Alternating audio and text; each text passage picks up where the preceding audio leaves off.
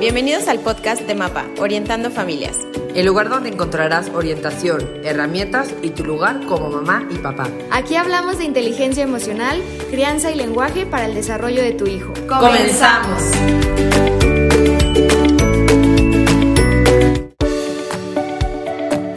Bienvenidos a otro episodio más de, de MAPA, Orientando Familias. Como ustedes saben, nuestro propósito es darle a los papás, mamás, tíos, abuelos, primos, maestros, todos los que estamos en contacto con la infancia, más herramientas para que estemos seguros en nuestro quehacer como adultos. Hoy vamos a entrevistar a otra de nuestras ponentes, se llama Priscila Dávila. Priscila tiene, bueno, imagínense el nivel que es, que solo hay dos personas certificadas en México en Conscious Discipline, que es una de las corrientes más fuertes ahorita en, en México, en el mundo, sobre cómo criar eh, a través de emociones, todo, todo, todo basado en el cerebro. Me gustaría darle la bienvenida a Pris para que ella se presente y nos platique mucho más de esto. Hola Pris, ¿cómo estás? Hola Leti, bien, muy bien, gracias. ¿Tú? Muy bien también. Pris, me gustaría si nos pudieras contar a todos quién es Pris, eh, qué te dedicas y luego si nos puedes platicar sobre Conscious Claro que sí. Pues yo soy Priscila Dávila, como decía, soy una de las dos instructoras certificadas por Conscious Discipline aquí en México. Eh, soy maestra en educación, soy licenciada en educación preescolar, eh, tengo más de 25 años de experiencia en el ramo educativo, he sido maestra desde maternal, kinder, primaria, he dado clases también a nivel maestría, eh, he sido coordinadora a nivel preescolar, coach de disciplina y directora de colegio también. Entonces, muchos, muchos años de experiencia en el colegio. También soy mamá, soy mamá de dos adolescentes, una grandota de 18 y un, y un niño de 17. Mi viaje con Conscious Discipline empezó cuando mis hijos estaban en edad preescolar, entonces ya tengo muchos años de experiencia y, y, ya viendo los resultados y los frutos, digamos, de este cambio que hice yo, no solo en el trabajo en salón de clases, sino también como mamá. Bien, al escucharte tu trayectoria, ¿no? Y además eh, que me cuentas también algo de lo personal, me queda claro porque eres una, o sea, haces una gran labor eh, acompañando a papás, ¿no? Eres muy completa, tienes mucho de dónde entender a los adultos, no solo a los papás, sino también a, a, todos los maestros como directora, como maestra. Y creo que el que alguien tenga la visión tanto de lo escolar como lo familiar siempre ayuda muchísimo, muchísimo. Bris, ¿qué es Conscious Discipline? Mira, Conscious Discipline es un programa, hemos cambiado mucho la palabra para definirlo. A veces hablamos de una filosofía porque en realidad es un cambio de paradigma en la forma de vivir. Entonces sí viene siendo una filosofía. Sin embargo, es mucho más manejable comprenderlo como un programa de inteligencia emocional, de autorregulación, que nace en el salón de clases. Entonces sí era para manejo y administración del salón de clases, pero la pieza clave que te voy a decir ahorita es la que lo fue transformando y llevándolo a los hogares y a otros ámbitos de vida, porque eh, lo que hace es generar cambios en la vida del adulto en primera instancia para que éste a su vez, a través de modelar y de sus interacciones, pueda entonces generar cambios en la vida de los niños o inspirar cambios en la vida de los niños. Pero empieza, a diferencia de lo que hemos estudiado muchos de nosotros durante muchos años, este empieza con el adulto como pieza clave de la transformación. Bien. Porque, ¿cómo, ¿Cómo encontraste Conscious Discipline o por qué empezaste con este, este viaje? Ay, eso fue algo fortuito, fueron de esas cosas que, que, que caen del cielo. Eh, cuando yo estaba cambiando de trabajo, yo trabajaba en un kinder, estaba buscando algo diferente y me voy buscando otra escuela y entro a un proyecto de una escuela que iba a abrir sus puertas en primera instancia, o sea, empezar en preescolar y en primaria eh, aquí en Cuernavaca, de donde yo soy. Y entonces cuando me contratan, a mí me encanta leer y me encanta educarme, siempre había trabajado en el otro colegio, entonces dije, a lo mejor hay algo que tenga yo que aprender para prepararme, para entrar aquí. Entonces les pregunté que si había algún material que yo pudiera leer o algo que pudiera hacer para entrar bien preparada a ese nuevo colegio. Y me dieron varios libros a leer y entre ellos me dieron el de Conscious Discipline diciendo esto es algo que nos gustaría, como algo lejano, ¿no? Que nos gustaría eventualmente abordar. Y empecé a leer el libro, que era la edición anterior del libro que hay ahorita, y todo lo que decía el libro era tan inspirador, era como cosas que yo ya sabía y que creía dentro de mí, pero nunca había estructurado tan bien. Y el libro te va llevando, igual que el nuevo libro, con diferentes compromisos personales. son como retos, ¿no? De, a ver, haz esto. Y yo todo lo hice con curiosidad, que siempre digo curiosidad científica. Dije, ay, a ver si es cierto. Y hacía eso y seguía las palabras o los guiones que daba. Y me generaba unos cambios en los niños impresionantes. Y entonces me apasionó y me metí después a internet a buscar, puse Conscious Discipline a ver qué más encontraba y encontré precisamente el curso que dan en Orlando, que ahorita ya lo dan en más lugares, eh, y así inicié mi viaje y mi, todo mi proceso de, de transformación personal y posteriormente de certificación. Bien. Vamos a abordar, porque sé que es parte de, de tu tema, ¿no? El, la pieza clave del adulto, pero creo que para poder enamorar esa parte, ver los efectos, me gustaría si nos puedas platicar, pues, los efectos en el aula, los efectos en tus niñas cuando eran chiquitas, en tus niños cuando eran chiquitos, y ahorita que son adolescentes, ¿no? ¿Qué herramientas viste en los tres ámbitos por haber manejado este programa? Eh, mira, tengo que ser muy honesta y la verdad es que eh, yo empecé en el salón de clases había cosas como mamás, tenemos una labor tan grande y estamos tan eh, inmersas emocionalmente, tan conectados con nuestros hijos que no es tan fácil permanecer consciente, digamos. En el salón de clases se me hacía más fácil, entonces empecé a hacerlo ahí empecé a eh, enseñarles a mis alumnos a respirar, a este, enseñarles la calma activa y, practicarla yo, a observar sus estados a partir de la información del cerebro. Empecé a ver esas cositas y veía yo una respuesta impresionante. Y para ejemplos, el botón que te puedo dejar de ejemplo es el lenguaje de mi trabajo es mantenerte seguro y tu trabajo es ayudar a mantenernos seguros. O sea, eso es algo que jamás había dicho antes eh, que me estoy Ese es, la es tu descriptivo de puesto. Como maestros, como papás, nuestro descriptivo de puesto antiguo que no, eh, no está escrito en ningún lado, pero muy dentro de nosotros creemos es mi trabajo es hacer que te comportes y el tuyo es hacerme la vida difícil. Conscious Discipline te dice, tira ese y vamos a, a, a tomar uno nuevo. Y ese nuevo dice, mi trabajo es mantenerte seguro y tu trabajo es ayudar a mantenernos todos seguros y sugerían, dilo todos los días. Yo tenía niños de Kinder 13, entonces la primera vez que dije, mi trabajo es mantenerlos seguros y su trabajo es ayudar a mantenernos todos seguros, las caritas de, ah, de descanso, de ya me relajo en tus brazos o me relajo contigo porque sé que me estás cuidando, fueron, me dejaron así como, wow, esto les habla a los niños. En casa lo empecé a implementar también, sobre todo, y les digo que como mamá es más difícil, eh, remitiéndolo a los límites. Y entonces en vez de decirles, no hagas eso, les decía, eso no es seguro. O no me hables así, les decía, esas palabras no son seguras porque lastiman. Y entonces empecé a usar este lenguaje de eso es seguro y esto no es seguro con muchísima frecuencia. Y ya ahorita, por ejemplo, con mis hijos grandotes, ¿no? Llega la adolescencia con esta necesidad de correr riesgos y todavía puedo yo decirle a mis hijos, esa fiesta no me parece un lugar seguro para ti, esto no me parece seguro y veo en sus caras eh, cómo les hace perfecto sentido lo que estoy diciendo. Entonces evitas un mundo de guerras de poder solo con ese pequeño cambio. Bien, bien.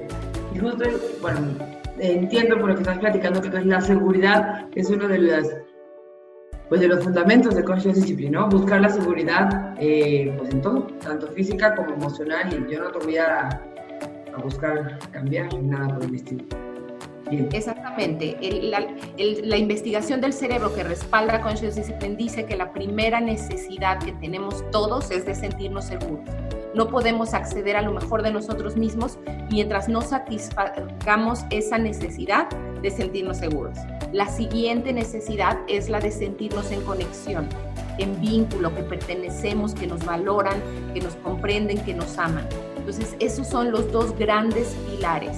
El de la conexión, además, eh, Conscious Discipline te dice, la disposición para cooperar de los niños no va a estar en las reglas, va a estar en la relación.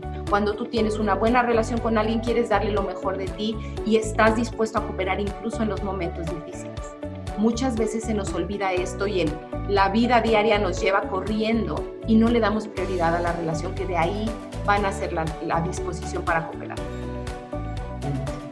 ¿podrías hablarnos de la conexión, cómo la aplicas igual en los tres ámbitos? Cuando como maestra, con tus hijos de chiquitos y ahorita que están ya adolescentes. Eh, como maestra era yo siempre tuve, tengo vocación de maestra, la escuela ha sido como mi lugar. Entonces tenía yo muy buena relación con mis alumnos eh, y siempre fui muy juguetona, entonces como que sí se daba eso. Sin embargo, Conscious Discipline tiene una herramienta que se llaman rituales amorosos, que te dice, crea estos momentos que tengan contacto visual, contacto físico, que estés en sintonía con el otro y que sean de juego, créalos intencionalmente. Entonces te da cancioncitas, te da jueguitos y yo dije, ok, vamos a hacer esto. Hay una cosa que este también es un testimonio que me encanta. Eh, tienen un ritual de, eh, perdón, un programa de rituales amorosos. Y entonces te decía el libro como parte de los retos que yo les llamo. ¿Tienes algún niño con el que no has conectado, con el que te está costando trabajo o que hace guerras de poder contigo? hazlo, eh, haz tu plan de rituales amorosos con él y tres o cuatro veces al día haz un ritual con él y en menos de dos meses vas a ver cambios. Entonces dije, vamos a ver si es cierto. Hice mi completamente honesto eh, análisis de conciencia y dije, sí, este chiquito me está costando mucho trabajo. Hice mi plan, dije todos los días y entonces todos los días en la mañana lo iba a saludar y hacíamos un saludo especial. Y luego al momento del círculo yo decía, tú eres mi pareja y bailaba con él y así, ¿no? Y entonces era mi plan. Yo estaba muy rigurosa haciéndolo. Ya por ahí de las dos semanas, tres semanas, se me olvidó que yo lo estaba haciendo intencionalmente. Ya nos buscábamos mutuamente con gusto, o sea, cambió la relación completamente gracias a ese plan de rituales. Porque no es natural que a veces como que eh, nos identificamos más con algunas personas que con otras. Y, como maestros, incluso como papás, hay momentos donde nos identificamos más con un hijo y momentos donde nos identificamos más con el otro. Entonces, crear estos rituales intencionalmente ayuda a fortalecer las relaciones eh, para lo que venga. Entonces, eso fue como maestra. Como mamá, sí hice también rituales, eh, sobre todo cuando había momentos difíciles, con ellos, separados, dedicarle su tiempo, tener jueguitos distintos. Y sí se transforma muchísimo cuando llega la adolescencia, porque ya no quieren jugar jueguitos de manos y, cancioncitas. Y a veces hay momentos donde prefieren estar solos o ya desarrollan más su personalidad y algunos son más cariñosos y encimosos y así y otros son más déjame mi espacio, mamá, ¿no? Entonces, ese ritual es simplemente este momento de mirarnos y de reírnos por algo, eh, cambia el lenguaje, ya es como más bromas, como un poquito más arriesgado con ciertos temas sorpresivos, pero tiene que seguir ahí esos momentitos de, de, conectar, contacto visual, contacto físico, presencia, sin distracciones en momentos de juego. Y entonces sí va a ser más breve este momento con los adolescentes, pero de todas formas tiene que estar ahí con la intención del adulto de generar. Te escucho, Pris, y en sensaciones empiezo literal a percibir esa paz, bueno, no sé llamarlo paz, como es, esa sensación de tranquilidad, de calma, más bien es la palabra que estaba buscando. Es decir, qué fortuna de ser, ser tu hijo y ser tu alumno, ¿no? Porque entonces es, es dar, no en serio, pero es estar consciente, ¿no? O sentirte seguro de que el adulto que tienes enfrente está haciendo la mejor versión de sí mismo. Entonces es como, ay, qué calma, ¿verdad? Porque entonces puedo yo empezar a explorar y puedo hacer otras cosas porque sé que el otro está velando por mí. Y además, sé que es un tema que manejas y es justo fuerte en, bueno, en, muchos, en muchas partes, ¿no? Es cómo hacer para que el adulto saque la mejor versión de sí. Me gustaría si nos pudieras platicar antes de cómo sacar la mejor versión, ¿Cómo identificar cuando el adulto ya perdió el control? ¿O cómo identificar el control de sí ¿Cómo identificar cuando el adulto está haciendo pues una versión mediana, mala o la peor de sí mismo? Eh, para mí la pieza clave ahí es la incongruencia, es cuando decimos una cosa y hacemos otra. Y eso quiere decir que hay algo que no está conectando en ti, que estás tratando de ocultar, a lo mejor porque es doloroso, y entonces es digo una cosa y hago otra, y entonces, y no me doy cuenta, además, o sea, porque no es que lo hagamos deliberado, es no me doy cuenta de que estoy diciendo una cosa y estoy haciendo otra, y te estoy diciendo a gritos que te calles, y te estoy diciendo a nalgadas que no pegues, y entonces quiere decir que no estás en control de ti, no te estás mirando. El primer paso es ese, aprender a mirarnos a nosotros para entonces, a ver, creo que necesito hacer una pausa o creo que necesito respirar o ya me siento muy alterado, pero si estoy acostumbrada a ver hacia afuera con juicio, juzgando todos los demás, no me estoy mirando a mí y esa incongruencia es la que dice, ojo, mírate en el espejo primero y recupera tu poder, recupera tu control. Bien. Sé que por incongruencia, pero ¿cómo empiezan a escuchar como la voz interna eso de ¿Cómo yo? Porque sé una cosa que los actos, y creo que además hay internamente, a mí me pasa a veces, ¿no? cuando hago algo que no quería decir es, ay Leticia, otra vez lo estás haciendo. Entonces, ¿cómo es el diálogo interno de una persona o un adulto que no esté en control? Eh, es un diálogo de mucho juicio y entonces puede ir hacia afuera o puede ir hacia uno. Y entonces puede ser un no puede ser, ¿en qué estabas pensando? Priscila, eres una tonta, ¿qué te pasa? Y entonces es de ataque hacia mí. Soy la peor mamá, es, es increíble, de verdad, mis hijos se me van a salir del guacal, ¿qué voy a hacer? O puede ser hacia afuera y el de hacia afuera también es muy hiriente uno nos lastima a nosotros y el otro lastima a los demás. Y así de, ¿qué estabas pensando? ¿Qué te pasa? ¿Qué no ves? Eres un grosero. Y entonces es un lenguaje de mucho juicio, de mucho ataque hacia otros o hacia mí mismo. Y eso es lo que está pasando. Está, es de descalificación, eh, se va al futuro de es que nunca vas a poder, es que no debes de permitir porque va a crecer y va a seguir pasando esto, o se va al pasado con culpas, es que si no hubiera hecho yo esto, y es que si yo lo hubiera educado mejor o si hubiera sido más firme. Y entonces ya se fue del presente, está en una batalla que va para atrás o para adelante y eh, abandona el momento presente que es en el único que va a poder resolver. Entonces lo que vas a oír en tu cabeza son juicios y esto no puede ser, esto no debería de pasar, mucha negación del momento tal cual es. ¿Dónde debería estar? Esto no debería de pasar, no debes de permitir, esto es inconcebible eh, y juicios, juicios y juicios. Y, no estar en el momento presente, ¿no? También. Y primero me surge una duda. Todo esto tiene que ver con un ¿Estar fuera de control siempre será sinónimo de violencia? ¿O qué opinas sobre eso?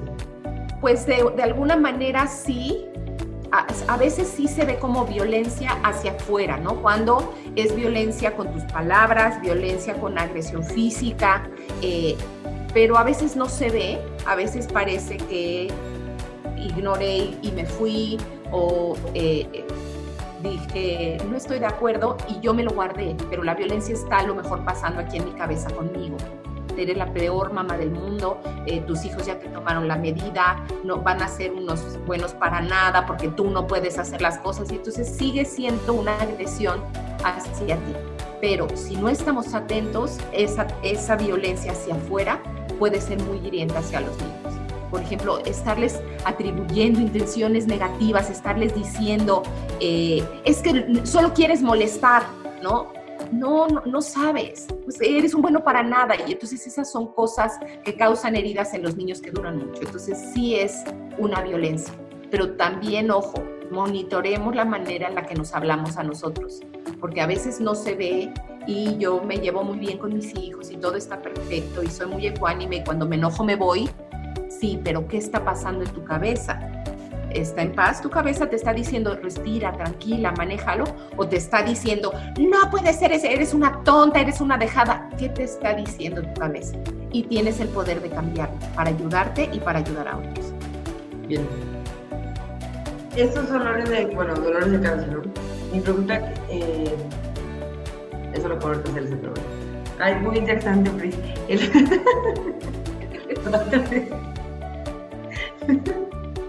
este.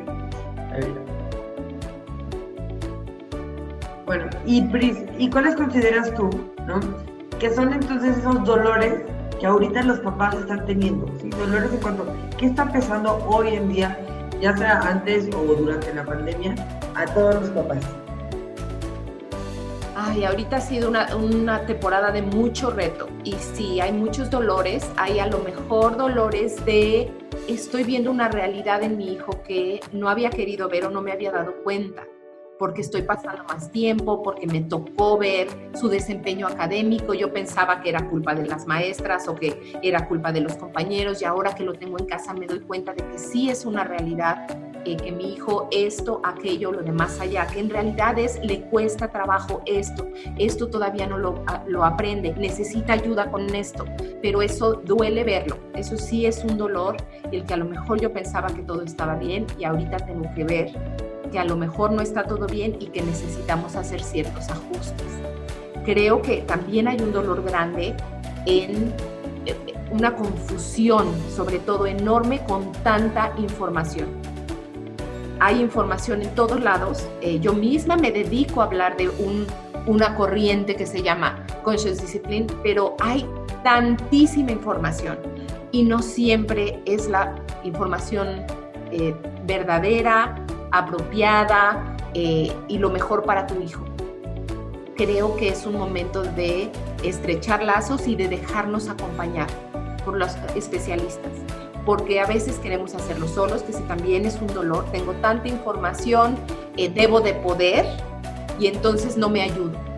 Y la realidad es que si nos ayudamos para que nos atiendan el cuerpo, para que nos construyan las casas, para ciertas cosas de los especialistas, ahorita es ese momento donde si estoy sintiendo estos dolores porque no me siento satisfecha, porque siento que es abrumador, porque siento que no llego a lo que yo quiero llegar o acabo explotando una y otra vez y perdiendo el control yo como adulto, es el momento de estrechar lazos y buscar esa ayuda de las personas que pueden guiarte también en temas de crianza. Se vale decir, necesito ayuda. Siento que hay mucho dolor en, no quiero que nadie sepa mis errores, no quiero que nadie sepa eh, que me está costando trabajo como mamá, eh, tengo que poder, tengo que poder hacerlo solo como si mágicamente, y la realidad es que no, y que estamos todas las mamás juntos en esto y que ofrecer generosamente nos ayuda no solo a no juzgar, pero también a no sentirnos juzgadas, porque siento que ese es un dolor muy grande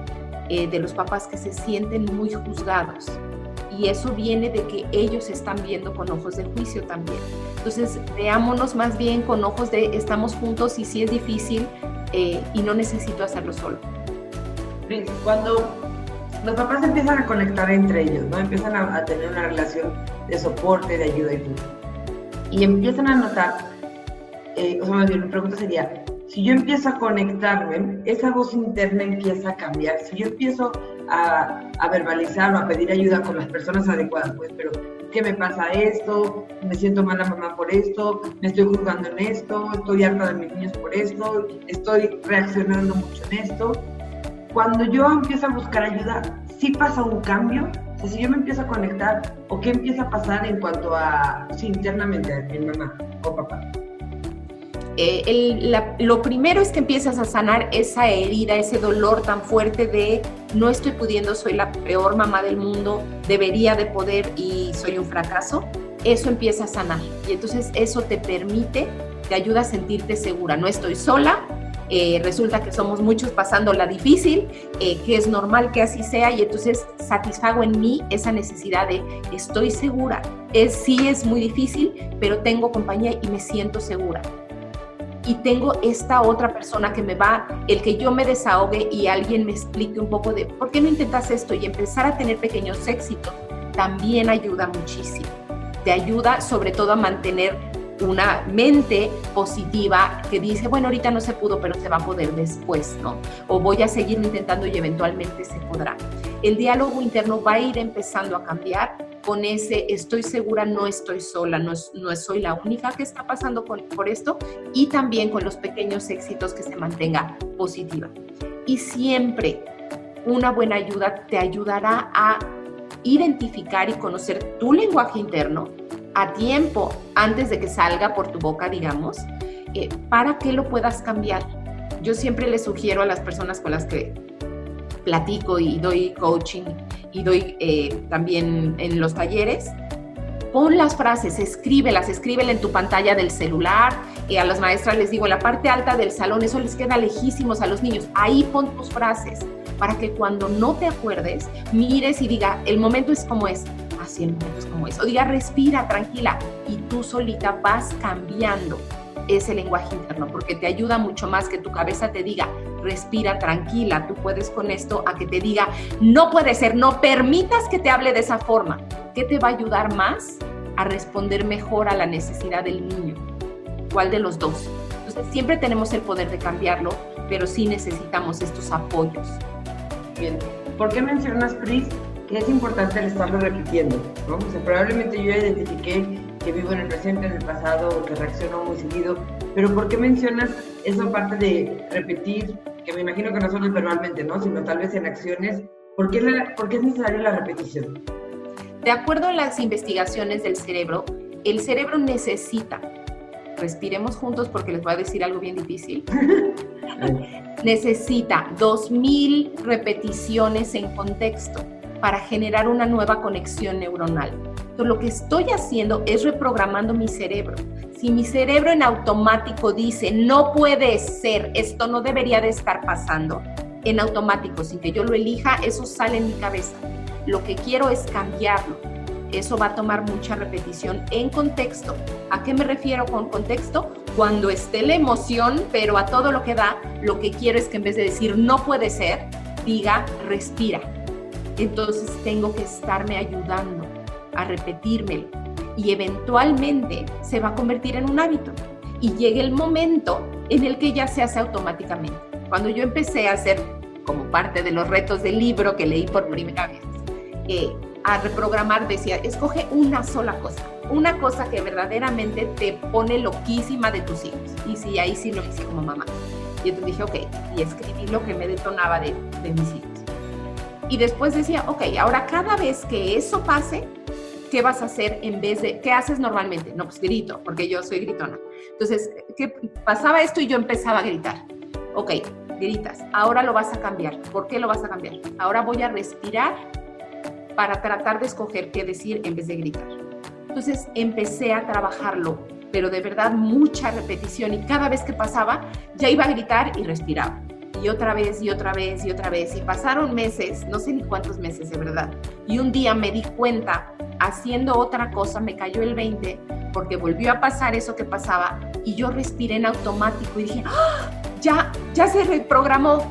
Y ya ahorita, después de ya tengo 10 años, ¿verdad? Con System, ya ahorita, cada vez que mi cuerpo detecta que algo lo detonó, ya sea del tema que sea y es generalizado, respiro antes de hablar.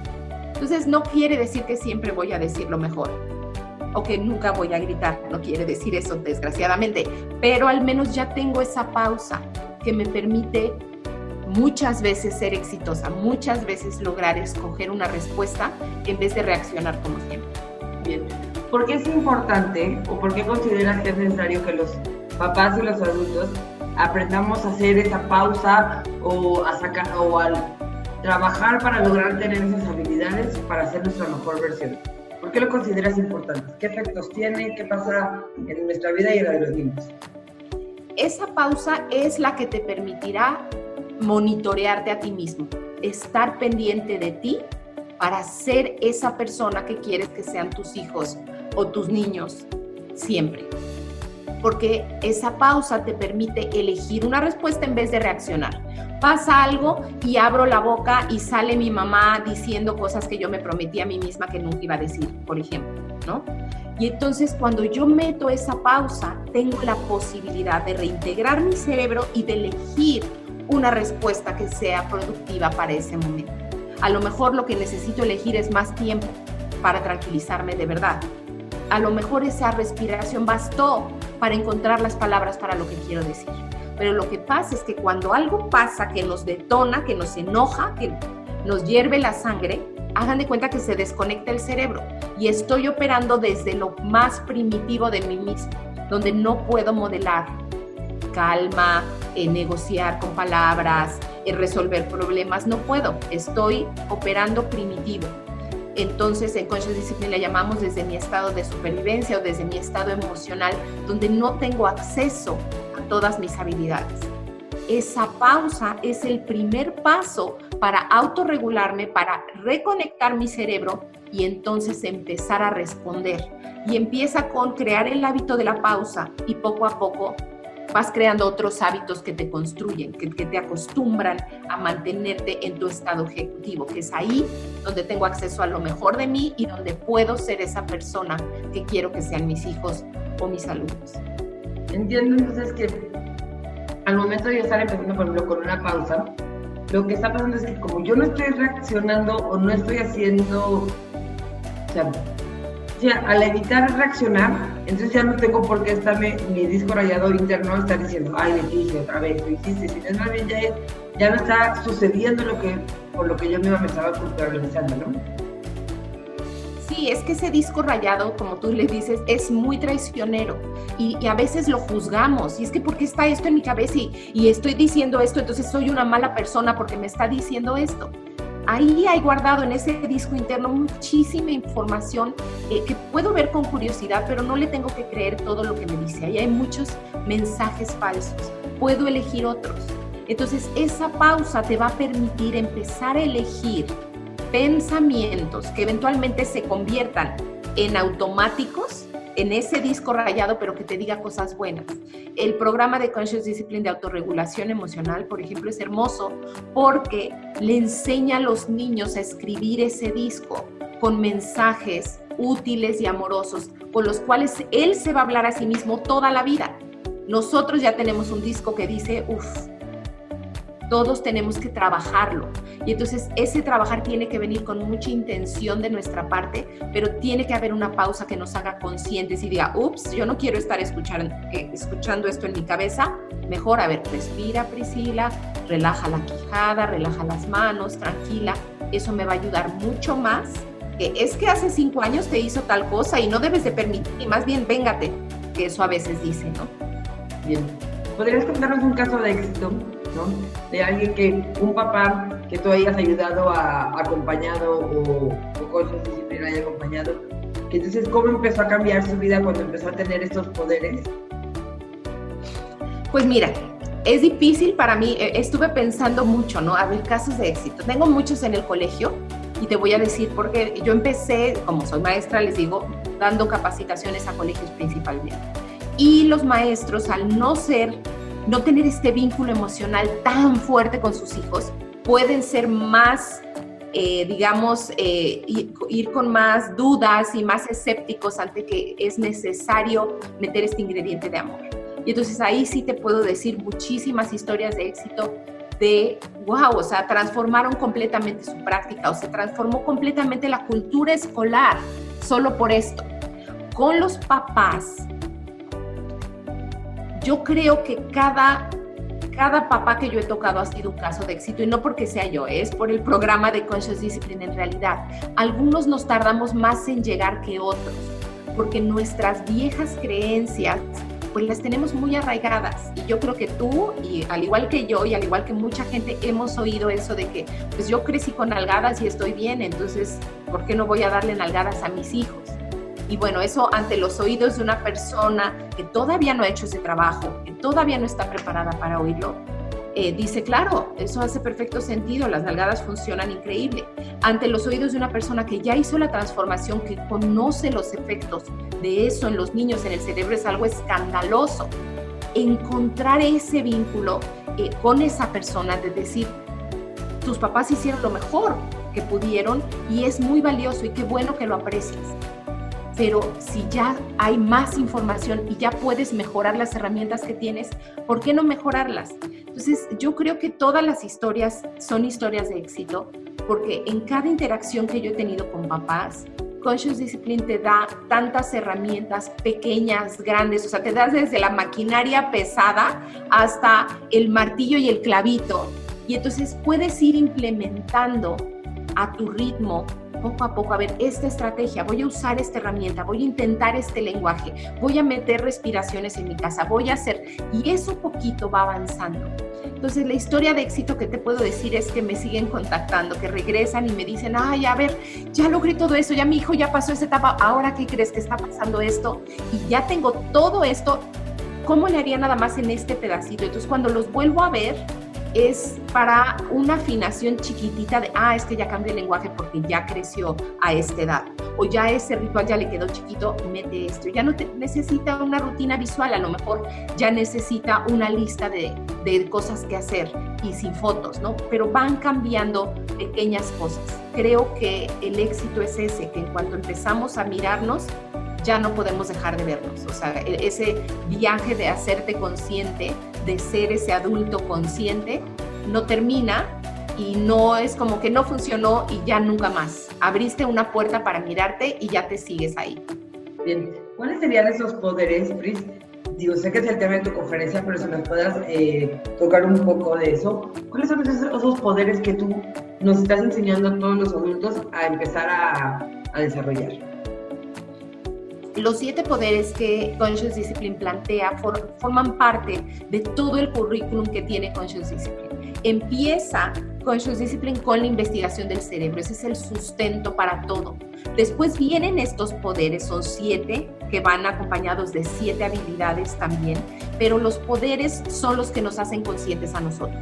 Son el trabajo que como adulto nos toca hacer para poder desarrollar en nosotros y en nuestros hijos las habilidades, o nuestros alumnos, perdón, las habilidades del programa, que son habilidades para toda la vida. Entonces, esos poderes son de lo que te agarras, por eso se llaman poderes, así es como la herramienta que tienes para mirarte, para hacer la pausa, para enfocarte en lo que quieres, para poder ver lo mejor en los demás, para muchísimas cosas, para evaluar dónde está tu intención y entonces eh, van engarzados con las habilidades del programa. Entonces tienes, por ejemplo, el poder de percepción que va engarzado con la habilidad de compostura, compostura de mantener la calma, de mantenerte tranquilo, pase lo que pase.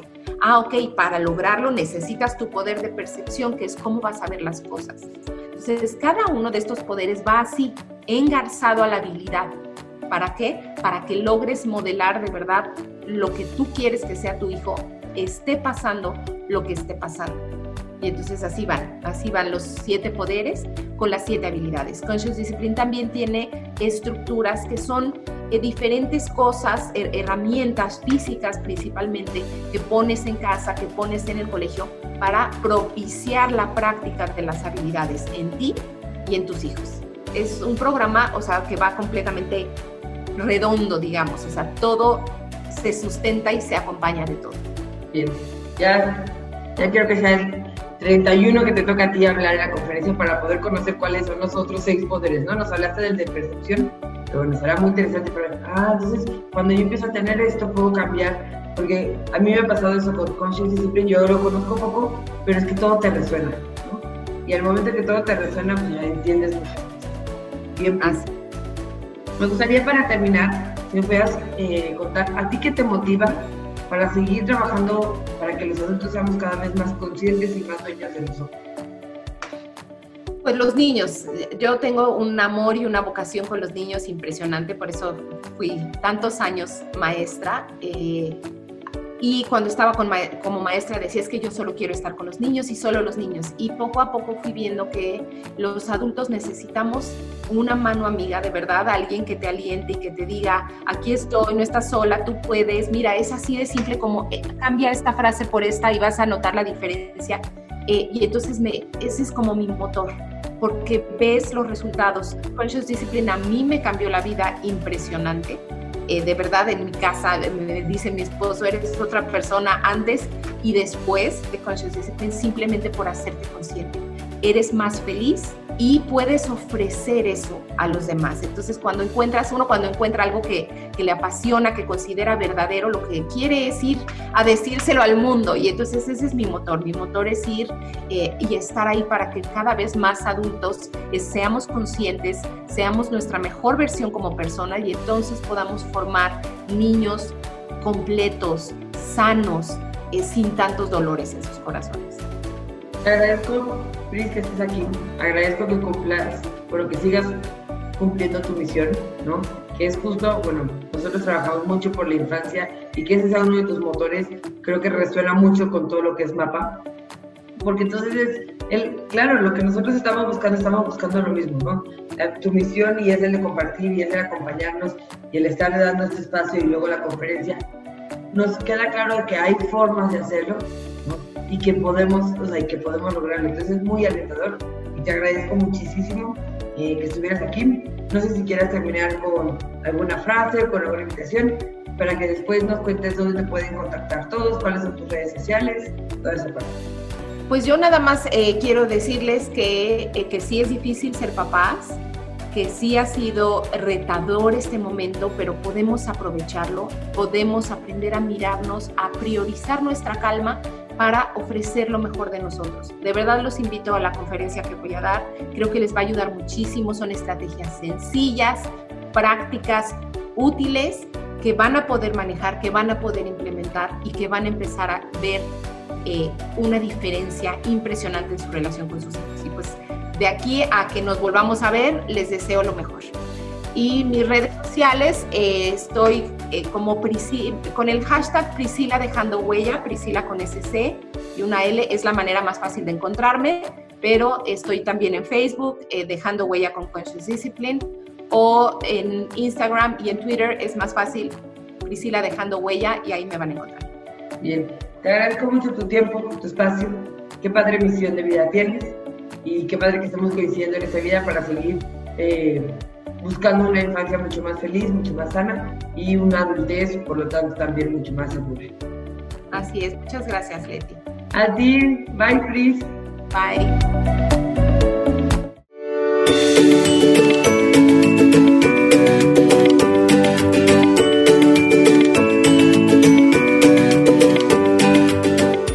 Fue Mapa, Orientando Familias. Para más información, visita nuestra página web www.congresomapa.com. Nos escuchamos pronto. Te esperamos en el próximo episodio.